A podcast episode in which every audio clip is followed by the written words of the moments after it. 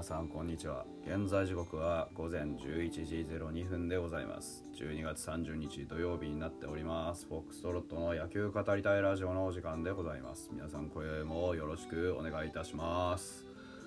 あのですねあのーまあ年食うじゃないですか。でそうするとね筋肉痛とかって遅れてくるでしょ？なんかねその感覚なんですよ。何かっていうと昨日僕ねライブやろうと思ったんですよ。22時30分か。なんかやろうと思ってツイートをしたんですよね。22時半のって言って。でそこからの記憶がないんですよね。まあ正確には22時頃に多分ねあの森エンテツさんのライブに僕は顔を出してるんですよちらっと。で聞いてああ森さん終わったらと思ったけどちょっとやることあるなと思ってお皿洗ったりしたんですよね。でその後ソファーに座ってからの記憶がないんですよね、まあ、多分ねまあ結構ね限界だったっちゃ限界だったんですよ。30分だけやって寝ようと思ってたから。限界っちゃ限界だったんですけどであまりにストーンって落ちたもんだから本当に覚えてなくて。でね原因を察するにやっぱりね一昨日のこう結構強行軍だったわけですよね。あのほぼ仕事納めの状態が、まあ、朝5時集合してでね函館方面へこうちょっとお客さんの周りに行ってで、えー、こっちに6時ぐらいに帰ってきて、ね、札幌に6時ぐらいに帰ってきてでまああのそこから忘年会っていう。で忘年会がまあ10時ぐらいまでやったんだったかな。で帰ってきたのが結局12時手前11時半ぐらいかに帰ってきてたような気がするんですけどまあ結構な遅い時間までやってたんですよね。だから結局まあ18時間ぐらいは動いてたっていうのがあって。ただねその昨日29日が予想よりもずっと元気だったんですよ。あれ案外いけるじゃんと思って。なんか別になんともないなと思ってたんですけど遅れてきたんですよね多分。もう疲労のピークみたいなのを一回越してまあなんとかなるやろのモードになって。でまあなんとかなるやろうのモードの後にこうなんでしょうボガンと。多分そういう感じだったんだろうなと。いうふうに思います。うんまあね。えー、その説は大変ね失礼いたしましたけれども。まあしゃあないよね。ちょっとねこの今年のちょっと12月は結構イレギュラーなあの僕自身もね対応が多くてまあ、かなりあのスケジュールがめちゃめちゃになったので、まあ、またあの来年ね、えー、少し立て直しながらなるべくね朝早くよりかは夜遅くしっかりね起きてる時間帯に収録はお送りしたいなと思ってるんですけどまああのそのね収録をお送りする際のねあのネタをね皆さんに送っていただければなとずっと言ってますけどねあの何でもいいんで送ってくれればなというふうに思っております。そしたらねあのネタがあるとね喋ることを探すっていうことからしなくていいのでめちゃめちゃすんなり入れるんですよ。うん。だから本当ルールの話でも野球の話でも何でもいいんでね。選手の話でも。選手の話なんかね今一番あの喋りやすいことなんであのベロッと喋らせていただければなと思いますけどね。本当あのあの選手について聞きたいこの選手について聞きたいっていうのはマジで今が一番喋りやすいです、うん、あの野球のニュースがないから。なのでね。うん。だから非常にあのー、聞くなら今。感じですね、うん、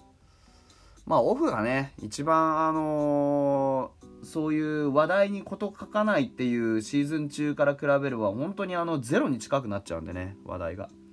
だから皆さんもぜひねそこはご協力いただければ。まあな何がなくても何かしら喋りたいなとは思うんですけどもう3年も4年もやってるとねあのだんだん話題がなくなってくるっていうもんでね。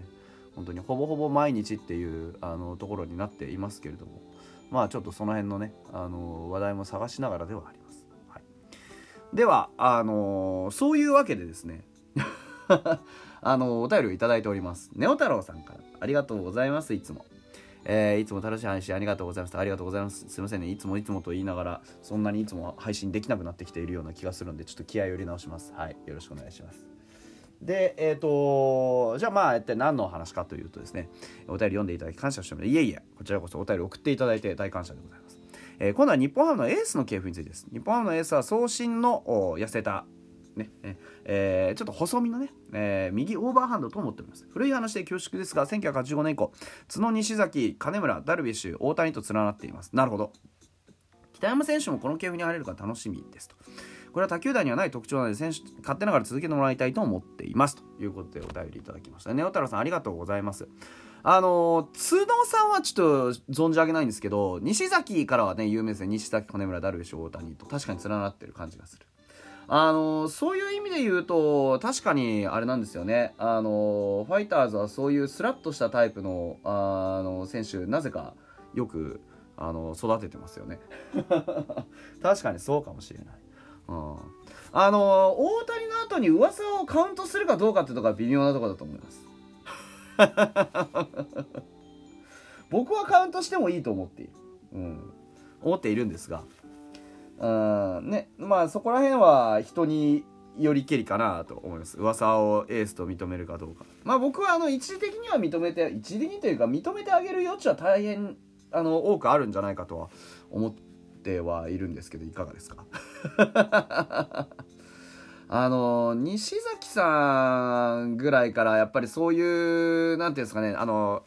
かかっこよいというかねスラッとして、えー、いい感じのねなんか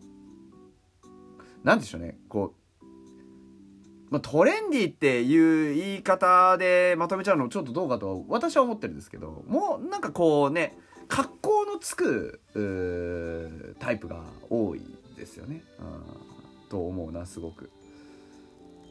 だから何て言うんでしょうね。あの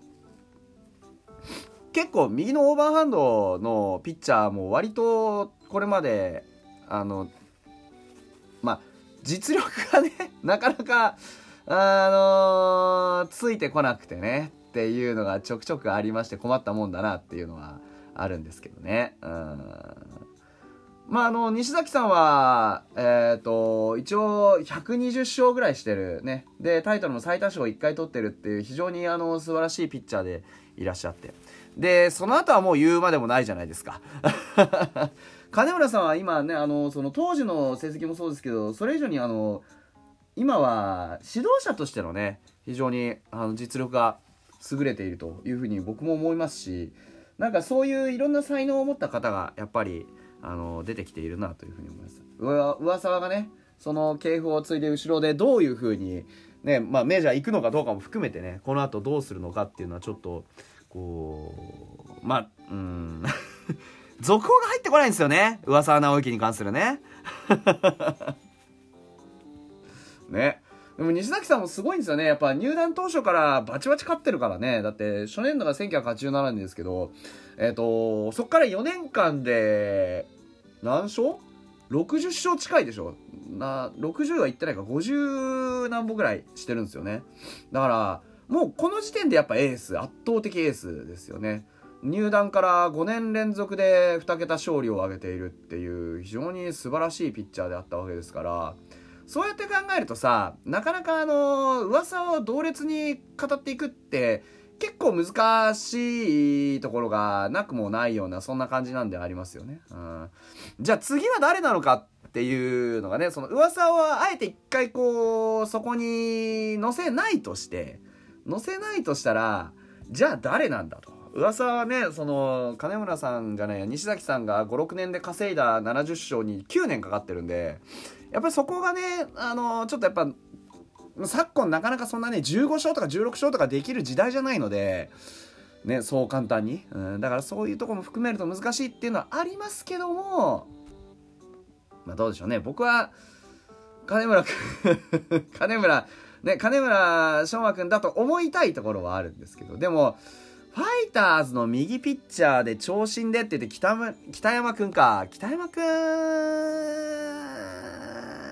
って感じなんですよね。あの北山君の場合は何が今足りてないかっていうとやっぱりねゲームメイクの能力はあるんですけどやっぱ出力がまだまだ足りないんですよここぞっていう時のなんかこう脱散能力とか脱三振能力とかこう踏ん張りどころっていうかなんかやっぱ勝ち運みたいなのを持ってるじゃないですかこの今上がったね方々っていうのはあの大谷ダルは言うにねあの及ばず金村ダルビッシュ角さんとかその辺も含めておそらくここぞっていう試合をいかに取れるかっていう能力だと思うんですエースっていうのは。そのなんかここぞっていう試合をダッシュしていく能力安定感強さねエースとして呼ぶに値する強さはまだ北山君にはちょっとないかなって感じがするんですよね。で北山君もそんなにめちゃめちゃ若いぞっていうわけではファイターズの中ではねないのでじゃあどういう風にねあのエースの道をって言ったらもう今年来年中にはやっぱある程度この先発ローテーションの中に収まってしっかりとした1年間を過ごしていただくということが一番重要かなと鍵かなというふうに思ってます。うんね、そこに入っていけるかどうか。ね、噂はもうね、いなくなっちゃったんでね。わかんない。まだ戻ってくるかもしれませんからね。あの、メジャーの契約まとまらなくて、やっぱりもう一回お世話になりますってこともありえなくはないですからね。あの、西川春樹の例もありますから。まだ、あの、そういう目も、あの、数パーセントぐらい残しながらではありますけれどもね。はい。あの、誰が次のエースになるのかと。僕は金村くんじゃないかなと思っておりますけど。金村推しのフォックストロットでございました。はい。というわけで、ネオタルさんありがとうございました。他の皆さんもお便りお待ちしております。